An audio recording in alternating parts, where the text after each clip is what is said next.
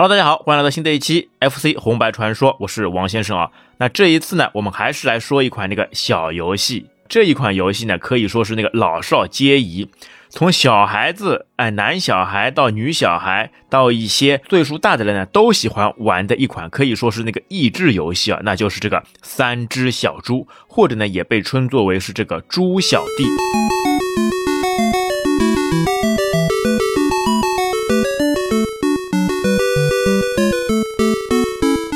那它的一个英文名啊，就是那个蒲央。呃，这款游戏啊，当时在我的那盒卡带里面啊，是一直会被拿出来玩的这个游戏了，因为其人物啊非常的可爱，哎，而且这个难度呢，说实话，当时觉得也不是那个特别大。它这款游戏大家都知道的呀，就进去以后，对吧？就是那个狼，哎，和小猪的故事，哎，但是说到这个小猪啊，我是后来才知道，这个原来是猪。哎，原来这个游戏的名字叫那个猪小弟。之前我们一直玩的时候呢，都不知道它叫什么名字的呀，一直叫什么，就就那个打气球，因为它不是那个狼是要坐着气球上去的嘛。那后来才知道，哦，原来是这叫这个猪小弟。因为那个时候呢，它不是还有那个开场动画的嘛？啊 就真的没想到，在那个时候，这么一盘远古的，这么一盘时间比较久远，在 FC 那个历史上比较久远的这个游戏啊，竟然还有这个开场动画的。哎，你想想看，原本我们说过的那个 F 一那个赛车，那个就是没有什么开场动画的呀。哎，直接进去了就让你选关了。哎，没想到这一款游戏啊，还非常有趣的，可以让你有一个过场动画，它还会有那个剧情给你介绍，让你知道完整的这样一个剧情这个故事。哎呀，这个还是很有趣的了。那说说回来啊，为什么那个时候不知道它是猪呢？因为一直以为啊，那个是只羊。为什么会认为它是这个羊呢？因为在这个开场动画里面，我完全看不出这个。猪的这个影子呀，你正常来说，这个猪嘛，应该是鼻子很大的，对吧？有那个猪鼻子，但是在这个动画当中呢，我完全没有看到这个猪的这个形象，那反而呢是有几头小猪哦，它那个头上有带着那个花，那个时候呢，我误以为什么呢？它是那个羊角，我一直以为是只羊啦。哈。那包括后面啊，还有它不是会吃到一个武器嘛，像那个肉排一样的嘛？哎，那个时候我一直以为哎这是什么？这是那个羊排。那具体这个东西派什么用呢？我们等一下还会来说到。哎，那个时候真的有趣啊，那个猪和羊，哎，那个傻傻分不清楚。那其实这款游戏呢，还是改编自那个英国童话那个三只小猪啦。哎，三只小猪啊，就是那个什么头猪盖草房，二猪盖木房，然后三猪盖瓦房，然后抵御那个大灰狼那个攻击的这样一个童话故事啊。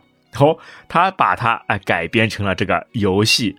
而且这一款游戏呢，它最早是出现在那个雅达利那个二六零零上面，哎，之后呢就移植到那个街机 SFC 跟 MXX，包括之后啊，它还在那个 PS 五平台，包括和那个 Switch 平台都有出过，那就可以完完全全看出来啊，这一款啊，在八十年代。时候那个不可磨灭的哎，这个有趣的游戏，印象深刻的这个游戏之一啊啊！但是说到这个 FC 上面的这个猪小弟呢，哎，它这款呢是在那个一九八五年九月二十号哎，然后上市的。那这款游戏呢，当然也是由那个 Konami 来开发的。这款游戏的开发者呢，之前我们在那个松鼠大战上面有介绍过，哎，大家如果听过的啊，应该都会知道，这还是由我们的那个藤原德良哎所制作的第一款这个 FC 游戏。哎，但有人要问了，这个藤原德良不是在卡普空上面那个鼎鼎大名的吗？怎么会在 Konami 公司里面设计这款游戏呢？哎，因为他最初的时候呢，他刚刚毕业的时候啊，就是进入那个 Konami 哈，因为他进入 Konami 的原因呢也非常有趣的，哎，就是因为那个 Konami 啊离他家住的比较近。哎，看得出来啊，这个人呢比较有这个路程恐惧症的，他不想多跑路的。哎，谁离他近，就去谁家公司。哎，有没有像那个《灌篮高手》里面那个流川枫？哎，流川枫的那个风格，对吧？为什么加入湘北？因为他离家近。哎，但是这个藤原德良呢，因为那个时候呢，他对这个电子游戏啊一窍不通的。他进入 Konami 之后呢，才知道，哎呦，原来 Konami 是一家做游戏的公司。那他不会这个电子游戏怎么办呢？他只能会画画呀，他只能从那个海报做起。哎呦，好在他在那个。做海报、做做那个绘画的时候嘛，认识另外一个人，那就是一个画画的那个新人，那个冈本吉起。要正是因为两人的这一次邂逅啊，那之后啊，两年以后、三年以后啊，才有了他们双双跳槽到那个卡普空那个家画。那这个冈本吉起呢，也就是后来我们知道这个街霸的这个创始人，哎，那也包括这个藤原德良啊之后他所创作出来这个佳作，这个魔界村，还有这个吞食天地孔明传。这些都是后话了。那也包括后来那个成为他那个徒弟的那个上山真司哎所开发的那个生化危机系列了。哎，其实这里还可以再稍微再多提一点啊，像这个生化危机系列嘛，它其实呢也是跟跟这个藤原德良啊有所关联的，因为藤原德良呢他在之后啊又创作了一部那个作品，叫那个叫那个甜蜜之家啦。哎，你不要被这个名字所迷惑，这个虽然是叫甜蜜之家，它确实是一部真真实实的这个恐怖游戏啦。哎，而且这个生化危机呢，它的这个雏形啊，原本的这个雏形啊，就是从这个甜蜜之家。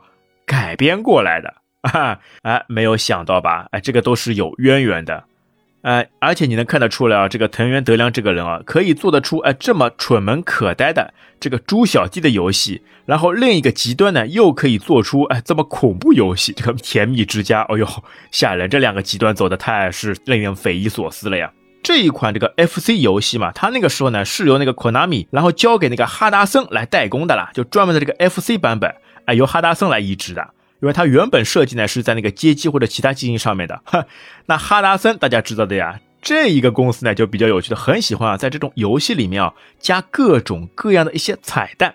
啊，哎呀，想想看啊，这个 Konami 碰到了哈达森啊，两家公司这个碰撞在一起啊，这个彩蛋啊会非常多。哎，这个彩蛋我们后面啊也会说到。但也有人说啊，就这部作品啊，就是预示着这个哈达森啊，哎，以后啊就被那个 Konami 哎收购这样一件事情。哎，那说回到我们这部这个 FC 的这个猪小弟上面，因为它的日文原名嘛，就是叫那个扑阳。呃，这个扑阳呢，这个名字呢，因为在日文里面嘛，它等于就是那个小猪仔啦，或者说呢，在那个日本大阪那边呢，那个原材料里面啊，这个扑阳也被称为那个烤乳猪。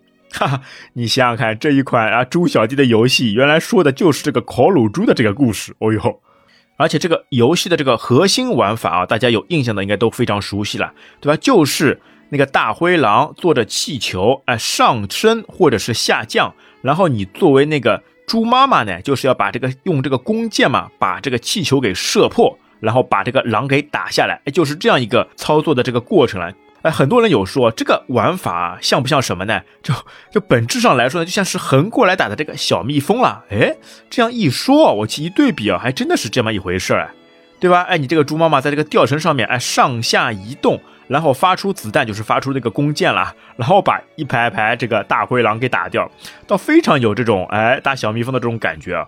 而且像之前啊，在一些那个游戏杂志里面也说过那个回字。对吧？就中文的回字，哎，有四种写法。那然后呢，那个射击游戏就是个打飞机游戏嘛，也有四种玩法，对吧？你把它哎横过来、倒过去、上过来、下过去，哎，都是这样一种形式。好，然后呢，就要来说说看啊，这个游戏的这个剧情了，对吧？一进入游戏呢，就首先能听到的就是那个鼓点声，哎，嘣咚咚咚，嘣咚咚咚，哎，那个鼓点声，然后就看到三只猪，对吧？哎，第一只猪拿着那个鼓槌的。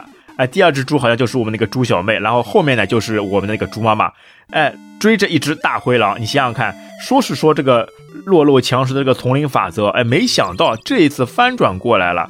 这个哎臭名昭著这个大灰狼竟然怕猪，哎呦，这想不通到底是什么道理啊？然后一家三只猪啊追着大灰狼走，然后猪小妹手上呢，她还拿了一个气球。当走过去以后，那个气球会飞起来，然后就能看到，哎，你可以选择那个玩家那个人数了，哎，一批还是两批，对吧？虽然说他是选择一批两批，但还是单人玩的，只不过两批跟之前说的，就大家那个循环，哎，一个接着一个来玩，哎，但是如果这个时候呢，你不去按任何键啊，你还会看到一些彩蛋。过去以后，等他们全部走完画面以后呢，你能听到一声哎狼嚎，哎两声狼嚎，哎呦那个就不知道是发生什么事情了。就有人说那个阴谋论啊，就可能是被反杀了。这三只猪嘛，哎他竟然敢去追大灰狼，那肯定是大灰狼准备杀一个回马枪，哎留下一下陷阱，等你看不到的时候呢，啪啪两口，哎把这个猪啊全部吃下肚子里面了。有没有这种可能性啊？这个东西还是比较细思极恐的。然后呢，你正常进入游戏以后呢，那个剧情画面开始跳转出来了，就看到两只小猪，那个猪小妹就那个扑秧了，啊蹦蹦跳跳的，哎在草地上那个玩耍。突然之间，一只大灰狼来了呀，因为两只猪嘛还它知道逃的，但是有一只猪小妹呢，它逃的比较慢一点，被大灰狼呢一口哎叼走了。哦，然后啊，这个猪妈妈哎奋不顾身的冲过去了，但她从她那个奔过去这个情况来看，她手上也没有拿武器呀。哎，不知道他是怎么去有这个勇气啊，跟这个大灰狼啊去做这个拼斗的。哎，然后猪妈妈去追赶过去了，那就进入那个正式那个画面了。哎，这个时候呢，就能看到原来猪妈妈她的武器是什么呢？是那个羽箭。它等于是在什么呢？在一个那个悬崖上面，哎，后面有两只那个小猪仔，这两只呢应该是男猪，因为他们头上没有这个蝴蝶结的。哎，两只小男猪，它们呢会有一个像吊篮一样的，然后控制你的上下，等于是在悬崖上面呢，通过这个吊篮，你通过这个控制上下嘛来做这个移动。然后猪妈妈手上呢就有这个羽箭，你可以通过就一个按键了，你按 A 按 B 都是一样的，都是把这个箭呢给发射出去。嗯，然后呢，就对面呢就能看到这个大灰狼啊，他们跑过来，从悬崖边上跑过来，然后把这个气球吹起来，然后呢徐徐下落。你要做的是什么呢？就是拿这个羽箭，去把这个大灰狼嘛给打下来。哎，就是这样一个剧情故事啊。哎，然后游戏上面啊，主要就是两关。那个时候好像其他游戏啊都没有这么少的关卡的呀，就不知道啊，它这个为什么就只设计了两关。是吧？有可能呢，它很多的这个容量啊，都被放在了这个开场这个动画当中了哈。那个时候不足四十 K 的这个小卡带啊，开场动画占了大头，然后真正给游戏制作的呢，只能很少的这样一些界面了。对，因为在第一关当中呢，就等于是那个绿叶悬崖场景，哎，就是很多这个大灰狼啊，在这个悬崖边，哎，然后把气球吹起来，然后通过这个气球嘛，缓缓下降。因为你不能让这个狼呢，那个平安降落那个峡谷底部的了，因为你在猪妈妈的这一边啊，他们狼会跑梯子一样跑上来了，然后会把这个狼头啊给伸出来，哎，大家还记得吧？哎，狼头给伸出来，阻碍你这个上下运行的啦。因为总共呢是不能放四只狼下去，四只狼如果放下去呢，等于是所有的它这个窗户嘛，全部都被这个狼占据。那你移动起来你就完蛋了呀！你稍不留神，你正好下去的时候，这个狼正好探出头来，一口被狼咬掉，那你就死掉了。虽然说它这个狼头出现还是有一定的规律的，但是就很难掌握的了。哎，而且伴随这个音效，呜的呜的这个狼嚎啊，哎，还是非常有趣的。你这个狼头越多，这个难度呢也就越大。但是呢，如果高级一点的那个玩家嘛，他们能掌握这个规律的。他们在两个窗户的这个中间啊，哎，如果你这个猪妈妈在这个在这个窗户中间啊，还能稍微缓和一下。但是呢，你打到后面，这个狼越来越多，你根本就来不及的呀，根本就来不及去找到这个位置的呀。往往很多时候呢，就在这里被死掉。但是第一关来说啊，还是比较方便的，因为这个就是让你适应一下的了。哎，那他们狼的这种队列啊，也有好几种。那一种呢，就是这种零零散散的，左边一个，右边一个。啊，完全没有规律性的交叉开来，然后下降。那另外一种呢，组成一个编队，有一个队列的了。他们会以这种阶梯形式，一个接着一个下来，等于是像一个阶梯一样的，你可以从下面一一步一步走上来的这种感觉。那还有一种呢，就比较特别的，是以这种排成一条直线，那是一种呢竖的直线的这种队形。他们排成直线这个队形哦，哎，这上面会有一个那个技巧了。因为你正常来说呢，你打这个狼身上啊，这个狼是死不掉的，你只能什么呢？只能打这个狼头上的这个气球，你把气球给戳破，戳破以后呢，狼就会啪的一下掉下去，那个音效也比较好玩的，叭摔在那个地上，然后狼那个死掉。但是如果当狼排成一排的时候呢，这里有一个技巧，你可以什么呢？你可以等狼呢全部都下去以后，就很多只，一般性来说呢是四只，四只下去以后呢，你打最上面那只狼的。身上你不要打到气球，打到身上，等于是你打最上面第一只狼的时候，下面的这个狼呢也会被它狼身上弹下来的这个羽箭嘛给射穿。呃，但是这个要考虑你的这个心理素质的，因为你想，你正常来说呢，它下来一个你打一个，对吧？这个比较好操作。但是当狼一多，如果万一有什么这个操作失误的话，那就完蛋了。那个狼就叭叭叭就狼就跑到你的背后去了，要去啃你这个猪妈妈了。而且你打这个气球的时候呢，也有几种。像第一关呢就比较方便，你打这个气球等于是一箭就能把这个气球给戳破。但打到后面呢，你可有的时候这些气球嘛，你要打好几下。到后面呢，有一些或者说这个有另外一种形态的这个狼嘛，你打它一下，对这个气球呢会缩小，然后呢这个狼的这个上升速度呢会变慢，但是呢它还是在空中挂着的。那这个时候呢，你还要再补一箭，哦哟，等于是要射两次气球才能把这个狼打掉。这个难度也随着后面这个关卡啊，就越来越难了。其实也不能说这个关卡对吧？因为它就总共就两关，只能说打到后面的这个目数对吧？一周目、二周目这个目数，这个狼的这个形态呢也会越来越难。那前面说了，它不是有一种竖排的这种狼的这个队形吗？还有一种阶梯型，这个其实也蛮难打的。那个那个时候打嘛，一种嘛就是一个就出来一个干掉一个，就比较稳当。另外一个呢，就是我们刚刚说的，之前我为什么哎以为这个是打羊的游戏了？就它这个顶部嘛，它这个吊篮顶部嘛，不是会闪现出一个像像肉排一样的东西嘛？那个时候我以为这个是羊排了，哎，我想正好，对吧？大灰狼跟这个小绵羊的故事，然后拿这个羊排去攻击这个大灰狼，哎，比较合情合理的呀。那后来才知道这个不是羊排，因为大家他说了个猪小弟嘛，应该是肉排，就是猪肉排。哎，它这个猪肉排什么用处呢？就你吃到以后，因为它也是隔一段时间出来的啦，也不是这个无限的，所以有的时候呢，就等到有这个阶梯型的这个狼队伍出来以后呢，吃到这个羊排啊，吃到这个肉排，然后呢，啪的一下。因为它这个肉牌呢，不像羽箭，羽箭呢是只能打这个气球的，这个肉牌呢，它是可以直接攻击到这个狼本身的啦，而且呢，它是不会消失的，是会一直延续下去的。直接发出去以后呢，它会一直延续到这个底部，就像一个抛物线一样延续到底部。就只要不是碰到这个空的气球，那只要是碰到这个。范围里面的这个狼啊，全部都会被打掉啊，然后他们就全部哎就摔下去，摔在地上，狠狠的摔死。哎，这个是为什么呢？你看为什么这个漏牌会这么厉害呢？哎，有一个这个传闻啊，就说呢，他们为什么怕这个漏牌呢？就原因就是呢，这个狼呢比较贪吃的，肚子比较饿的。当你把这个漏牌发出去以后呢，这个狼哦会想去伸手去抓这个漏牌，对吧？你正常来说嘛，他们是一只手拉着气球的，但是看到这个漏牌来了以后，他们不管了。准备要拿两只手去把这个肉牌给抓住，去把这个肉牌给吃掉。但是呢，两只手去抓了嘛，那势必他气球就放掉了。那气球一放掉嘛，他就这个地心引力嘛，他就抓不住了，他就直接就摔在地上了。哎呀，你想想看，这个狼哦，为了去吃哦，连自己的命都不要了。哈哈，这个哎，场景设计的还是蛮有趣的了。哎，但是说到这个漏牌啊，你细思极恐一下，他们这个漏牌从哪里来的呢？哪里有这么多的那个漏牌呢？哦。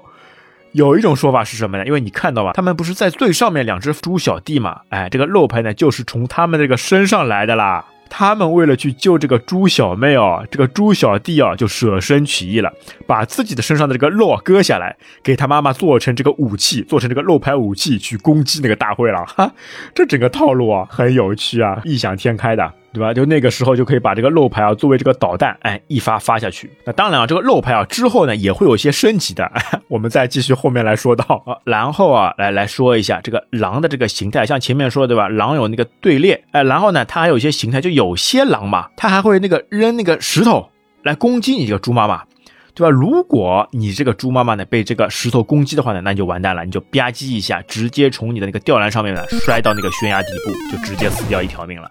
因为总共呢也就三条命，哎，但是随着你这个分数上去嘛，你还可以讲命。但这个时候呢，你能怎么做呢？你就上下移动呀，你用你的那个吊篮的那个顶部，啊，或者是这个底部去抵挡这个石头，没关系的，只要是你的这个本体，哎不要被这个石头砸住。而且这个扔石头呢，随着之后啊，这个木数越来越多，他们扔的那个石头这个密集程度啊，也是非常吓人的。好在第一关呢还是比较方便，哎，所以大多数啊第一关还是能轻松的这个通过的。但是到了第二关以后啊，它这个情况就变了，形势就变了。第一关从上到下，第二关呢它从下到上。哎，底部呢能看到有三个这个充气球的地方，然后几只狼呢跑过来，在三个这个。充气球的地方呢，抓住这个气球，哎，然后徐徐上升，哈，哎，从下往上的，但它还会有很多这个空的气球了，它会来这个阻碍你。这个空的气球比较讨厌的，因为有的时候呢，你发羽箭嘛，被空的气球抵挡住嘛，你后面的狼就射不到了呀。或者是包括你吃到这个肉骨棒以后，对吧？因为肉骨棒呢，它就怕这个空的气球，因为它会反弹的。你碰到这个空的气球以后呢，被反弹回来，本来算好的可以把下面的这个狼啊全部都打掉的，一反弹结果没有了，打不到了，很多狼哎就逃上去了。哼，因为第一关的时候呢，它狼你放下去以后呢，它不是会出现在你猪妈妈身后来咬你的嘛？那第二关啊的顶上呢就有一块大石头，你把这个狼呢如果放上去以后呢，他们会把这个石块给推下来。你放几只上去没关系的，但是呢大于五只以后呢，这个音效就会变了。音会变得音效会变得很急促了，他们这个推这个石头这个范围嘛，也越来越离这个崖口边比较近了。当你直接上去七只以后呢，那完蛋了。不管你当时是在什么状态，在什么位置，它都会把这个石块呢给推下来，然后一碰到你的吊篮，你就直接被砸到这个底部，然后死掉了，哈哈哈哈哈，直接被砸死啊！所以第二关这个玩法呢。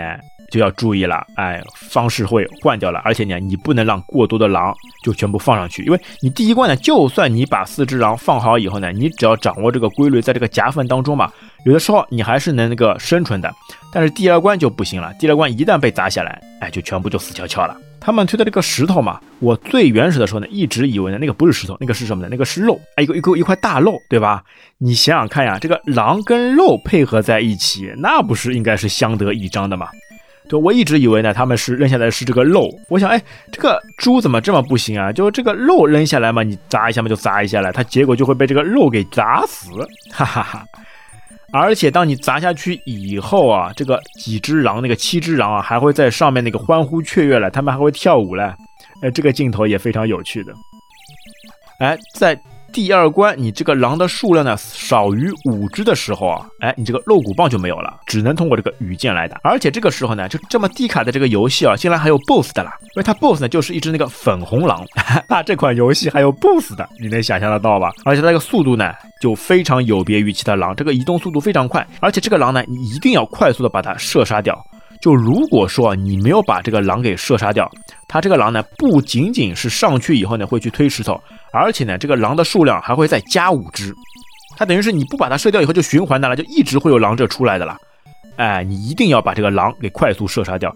但是有一点好处是什么呢？就不管你还剩下几只其他的狼，只要是把这只粉红狼啊杀掉以后，哎，这个关卡结束了，你就胜利了，你就能看到这个吊篮又被放下来了，哎，然后就能解救出两只这个猪小妹了。哎，这里就很蛮奇怪的。你像第一关通关的时候，对吧？它是跟那个开场的时候那个动画一样的，一只猪小弟，哎，拿着一只鼓，然后哔哩吧啦哔哩吧啦拍着，哎，然后去追赶这只大灰狼。这是第一关的这个过场动画，对吧？但是到你第二关把 BOSS 打掉以后呢，你能看到是两只猪小妹出来了。哎，奇怪吧？当时的时候，他不是只把一只猪小妹给掠走，对吧？为什么你解救的时候呢，会有两只猪小妹蹦蹦跳跳出来了？哈哈，好，那就有人说了，为什么呢？因为像这个 FC 版本嘛，它是街机移植过来的嘛，有些缩水。哎，如果你在这个街机版本上面呢，就能看到了。他在这个第二关的这个关卡当中啊，就能看到底部呢有一个牢笼，然后牢笼里面呢就关着两只这个猪小妹。当你这个胜利以后啊，这两只猪小妹呢就被放出来了。哦，哎，这猪的这个一家子啊，人还蛮多的。哎，两只猪小弟，两只猪小妹，再加一只猪妈妈。哎，猪爸爸在哪里啊？到这倒不知道了。好了，这两关打完以后呢，第三关要出来了。哈第三关呢，等于是那个奖励关，那个 bonus 关了。它这个第一次这个奖励关卡呢，也是从下到上。哎，就坐着那个气球上来，然后你要做的什么呢？这个时候呢，你那个羽箭啊就没有用了，你只能去去吃那个露骨棒。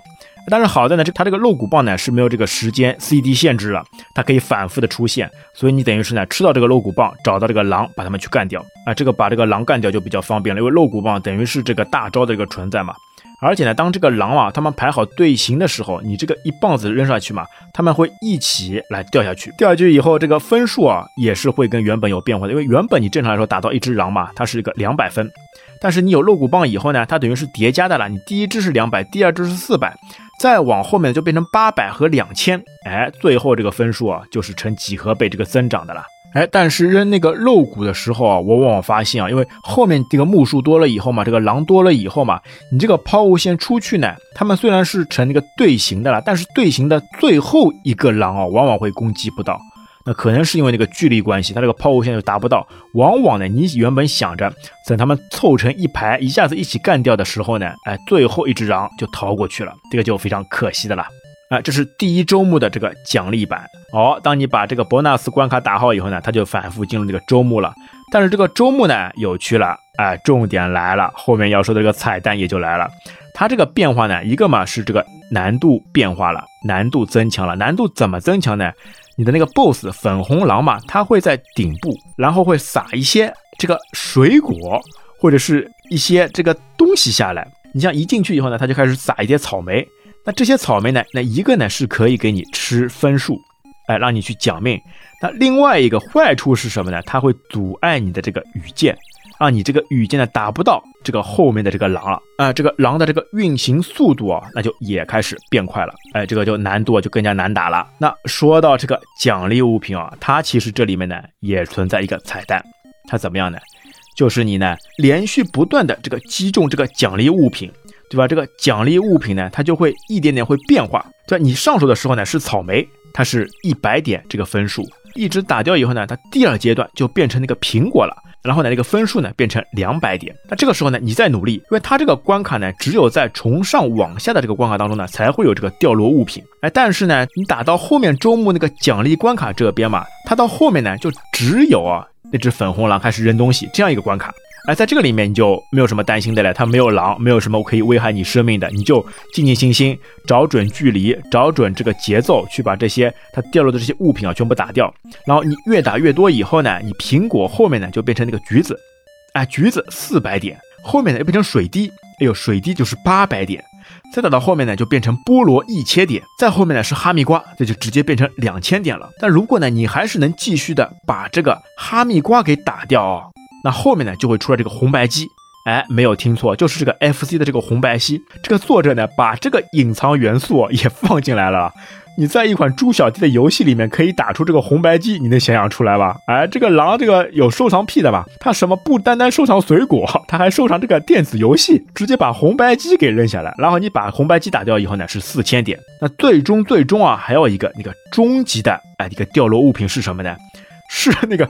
哈达森的这个程序员的这个头像了，他就是和这个 Konami 一起合作开发的游戏的这个程序员的这个头像了。这个程序员是那个中本生一，这个头像呢飘落下来，你把它打掉呢，又有八千点最高的这个点数。这个中本生一啊，这个人也蛮有趣的，他在其他游戏里面也有过这样一个彩蛋，是什么呢？那个炸弹人，哎，哈达森的那个炸弹人游戏里面讲到后面就就会有这些隐藏的这个元素，就是他的这个头像。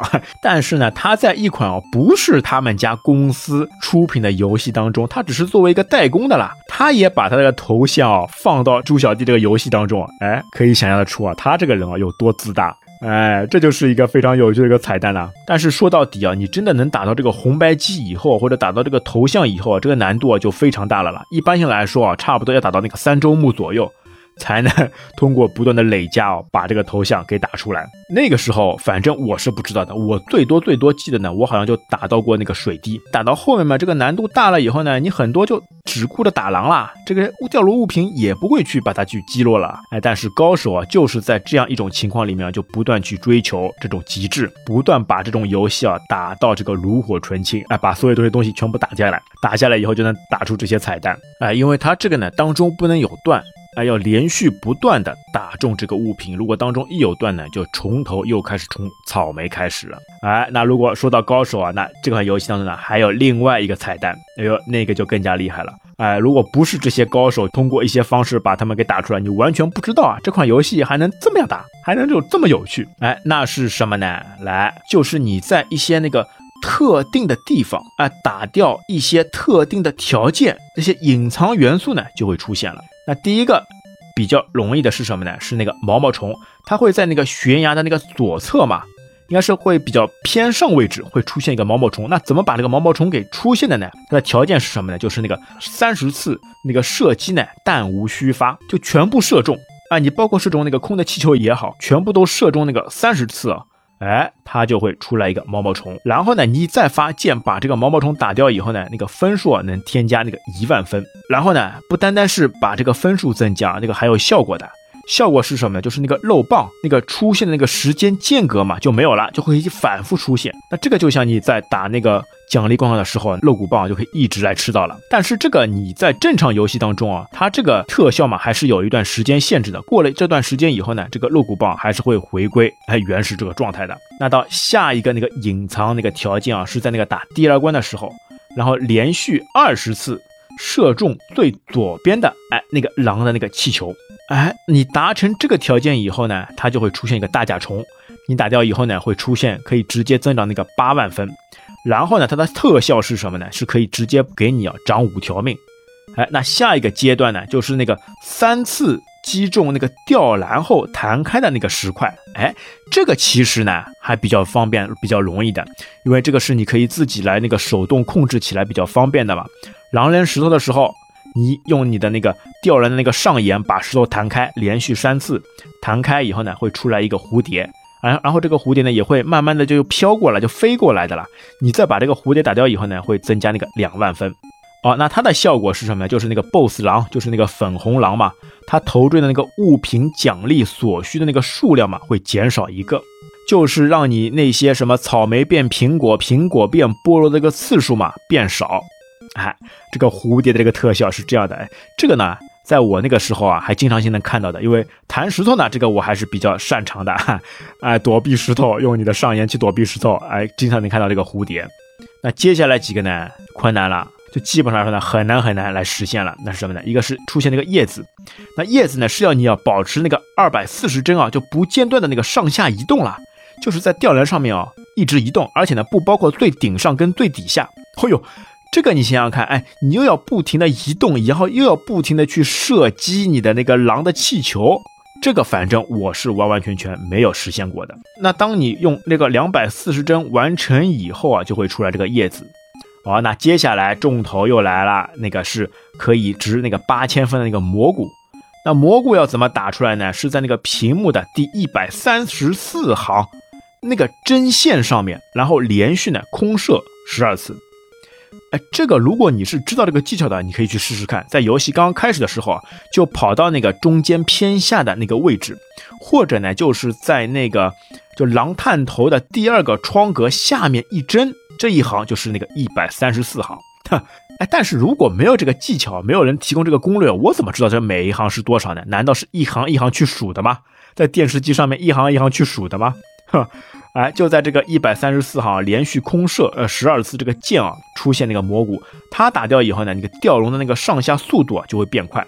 哦，再接下来终极的那个隐藏物品是一只鸟，它那个分数呢可以增加那个四万分。它是怎么打出来呢？是按照这个音乐的这个节奏，然后连续攻击二十次，因为它这个音效啊，对吧？前面说过的比较有趣的，你狼摔下去或者是射箭什么的啊，它这个音乐也是非常好玩的呀，对吧？它这个音乐呢还是有出处的嘞，它这个音乐呢还是改编自那个德沃夏克的那个幽默曲。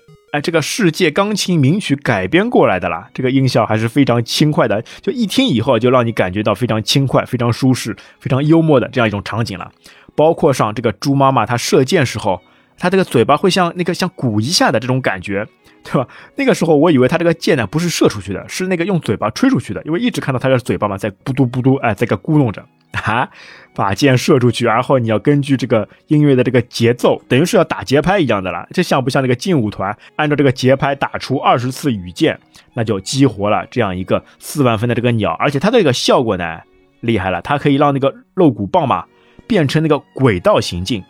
正常我们这个肉骨棒扔下去嘛，它就是那个抛物线形式。但是吃到鸟以后呢，它这个肉骨棒啊会变成什么呢？变成一个之字形，扔出去。从左边，然后弹到右边，再弹到左边，再弹到右边的这个方式，哎呀，就像有气球阻碍它的运行轨迹一样。但是呢，它就是按照这样一个螺旋形下降的方式，那这个就厉害了。这个只要是你狼在下面，基本上全部都是会被这个肉骨棒给射中的。射中了以后就全部都完灭了。哎，吃到这个以后啊，就基本上来说啊高枕无忧了。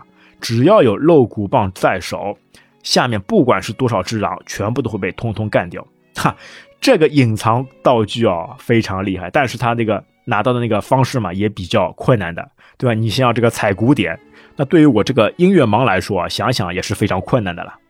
那整个游戏打下来这种感觉啊，确实是这种老少皆宜的，对吧？那就跟你的孩子、跟你的家长简简单单把第一关打过去，或者把第二关打过去。因为为什么说它是老少皆宜的呢？因为它里面的一些镜头啊、一些画面啊，还是非常可爱的。哎，那像这个大灰狼啊，它坐气球下来的时候，哎，两只眼睛还扑闪扑闪的，晃着两只大眼睛，一眨一眨的，还是非常可爱的啦。哎，对吧？但它一旦到那个侧面的时候，哎，那个獠牙、那个狼牙就显示出来了，可以知道它是一个非常凶恶的这个动物。再加上它的这种音效，跟这种小猪这种萌蠢可爱的这种表情，哎，享受一下这个老少皆宜，大家在一起，一家人在一起，这个其乐融融的这个游戏的这个体验。那所以说这款游戏呢，还是非常令人这个印象深刻的。哎，所以他在那个一九年那个六月十三号，那个在 Switch 平台上面，他也登录了这一款那个猪小弟。哎，确实啊，打游戏呢，有的时候呢，会让人啊，在精神压力上面会放松很多。那有一些这种极端挑战难度的这些游戏，能让人们呢感觉到非常强烈的这种肾上腺素啊，让人这个意犹未尽。而一些比较可爱、比较卡通、比较幽默，对吧？看似无厘头的一些游戏呢，也会让你带来这种满满的这种乐趣。哎，让你在这种工作繁忙的时候啊，工作压力大的时候啊，打一些这些小游戏嘛，放松一下，可以让人放下很多烦恼跟忧愁的。那所以呢，在童年的时候呢，这样一款猪小弟的这个射击游戏，也是令我们非常那个流连忘返的。特别是它这种没有这种最终结局的这种游戏啊，让你就当把它当一种小游戏来玩。那，不管你什么时候去中断啊，都是没有什么太大的影响。但是高手要打的，就是随着这个目数的这个增加哦，这个后面的难度增强啊，哎，打起来也是会别有一番韵味的。就特别是我看到到了这个四周目、五周目以后啊，这个狼啊铺天盖地，上面掉下来的这些果实，然后各种空的气球，再加上这个狼的数量啊，绝对会令你啊这个应接不暇的啦。好，所以说这款游戏啊，我感觉就是充满了哎这种幽默感，对吧？从刚开始的时候这种反转，对吧？本来是这个狼吃猪的这个故事，哎，反转成了这个猪打狼，来包括后面的这一些比较有趣的这些设定，各种彩蛋，各种隐藏元素，那也包括这些大灰狼出来以后要咬你的这种神情啊，就我看不到是有什么这种可怕的地方。感觉上面都是这种哎比较有趣、比较可爱。那想想看，在这个在当时一九八五年的时候啊，确实是一款令那个老少皆宜、令所有人啊都可以非常愉快去玩耍的这个游戏之一了。但是其实你现在长大以后啊，再去玩、再去看整个剧情啊，哎，有的时候你会有些思考。那你能感叹啊，这个做妈妈的真的是非常伟大哎！这个猪妈妈啊，就不管艰难险阻，不管是什么场景、什么困难之下了，只要是她的孩子有困难的，她就算她的对手啊是自己根本不可能战胜的这个狼，她也义无反顾的来去奋斗、去争取，希望把自己的这个猪仔呢给救回来。哎呀，这个母爱啊，真的是非常的伟大，就像是《滴血》里面的兰博一样，对吧？哎，一把弓箭深入虎穴，把所有的狼窝全部打掉。哎，那其实反过来啊，有另外一种想法。那如果说那这个狼不去吃这个猪的话呢，那这个狼的孩子怎么办？对吧？在这个弱肉强食的这个生态里面，哎，它没有东西吃，那它的孩子势必也就会饿死了。那或者呢，另外一种想法呢？哎，那为什么这个狼呢一定就是坏的呢？那可能他们把这个猪小妹掠过去啊，只是想跟她玩，跟她做这个朋友啦，不一定是真的要伤害她啦。结果人家猪妈妈哎，冲到人家那个狼穴里面，把所有的狼群全部都干掉。哎，对吧？要么你想这个战斗力这么强的这个狼呢，怎么会败在这个猪的手下呢？可能是哎，他们就都让着猪妈妈，结果全部都被反杀掉了。其实呢，像这种情况呢，就是我们长大以后呢，可以这样哎深层次的去思考一下，因为可能接触的这个社会嘛更加复杂了，可能会有这样的一些想法哦。因为就在最近呢，我看了一个那个动画片，就是那个坏蛋联盟啦，哎，它里面呢也是对吧？说的是这个狼。他是一个小偷的这个狼，那结果呢？经过一系列的事件呢，他反转了，从坏人变为好人了。那其实也就是说呢，好人跟坏人之间呢，其实并没有完全的这个界定的了。往往很多时候呢，因为内心深处的一些想法，很可能把这个坏人转换为好人了。那这个也是有可能的了。但在我们小的时候玩游戏的那个时候，根本就没有这种思考，没有这种想法的呀。玩游戏嘛，就是图个乐呵。对吧？你坏人的一定要打倒，好人嘛就一定要喜欢。那么我们也希望呢，通过这样一步一步这个作品的这种解析也好，这种怀念也好，告诉大家这样一些游玩当中这种小的技巧或者是秘技，那也包括一些黑历史跟剧情啊，那重新找回啊那儿时的那一个念想，或者说是梦想，或者说是怀旧吧。哎，那好吧，那这一期我们就到这边。那在之后啊，又会有几部大作来跟大家见面，哎，大家敬请期待，好吧？那这期节目就到这边，感谢大家收听，我们下期再会，拜拜。